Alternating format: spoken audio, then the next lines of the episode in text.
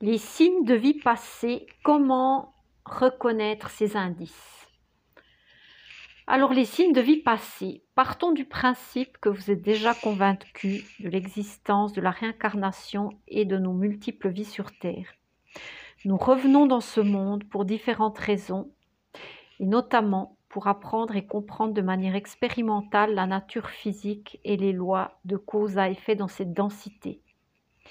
Si vous êtes sceptique, j'ai inclus un paragraphe expliquant les recherches scientifiques menées, ainsi que des exemples concrets qui soutiennent cette conclusion.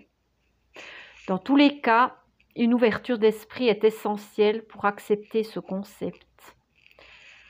Dans cet article, nous explorerons différents éléments pouvant indiquer la présence d'indices provenant de vies passées dans notre existence actuelle.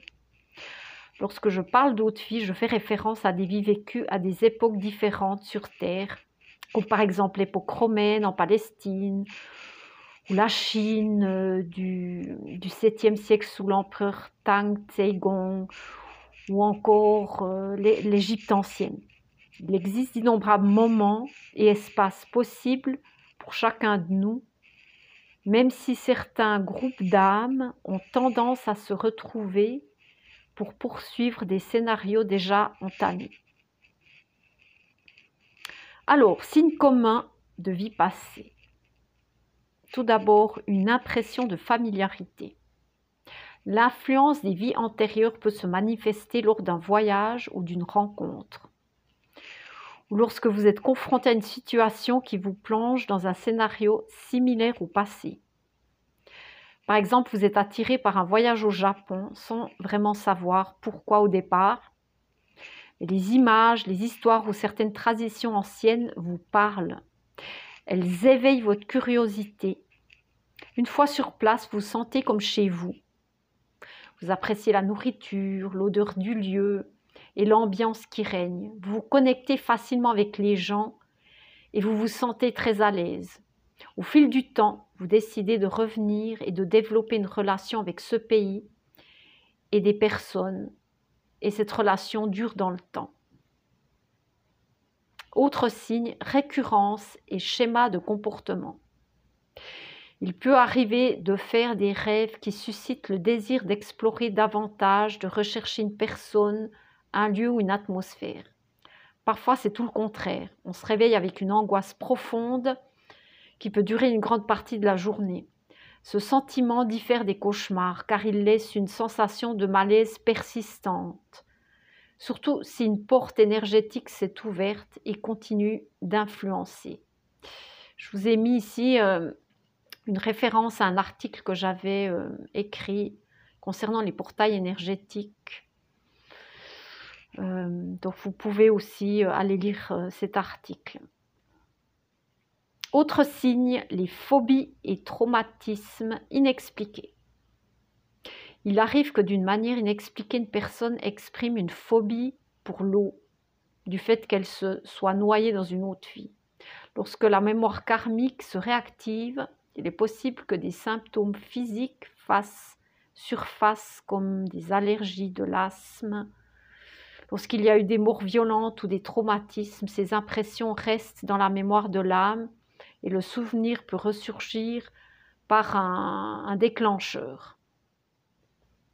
Parfois, ces éléments refont surface dans nos rêves pour nous communiquer des informations et nous aider à nous guérir définitivement de ces malaises.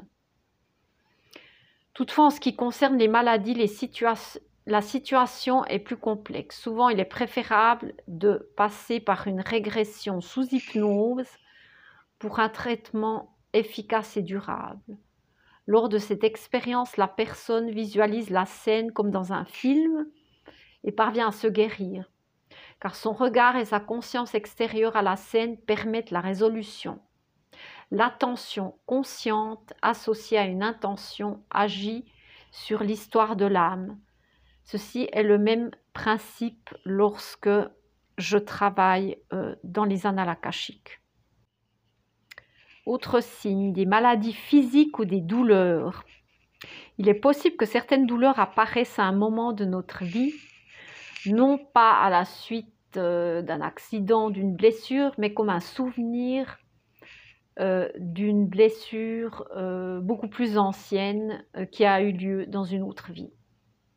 Par exemple, la région du cou est très vulnérable à cause des pendaisons, des strangulations, des décapitations.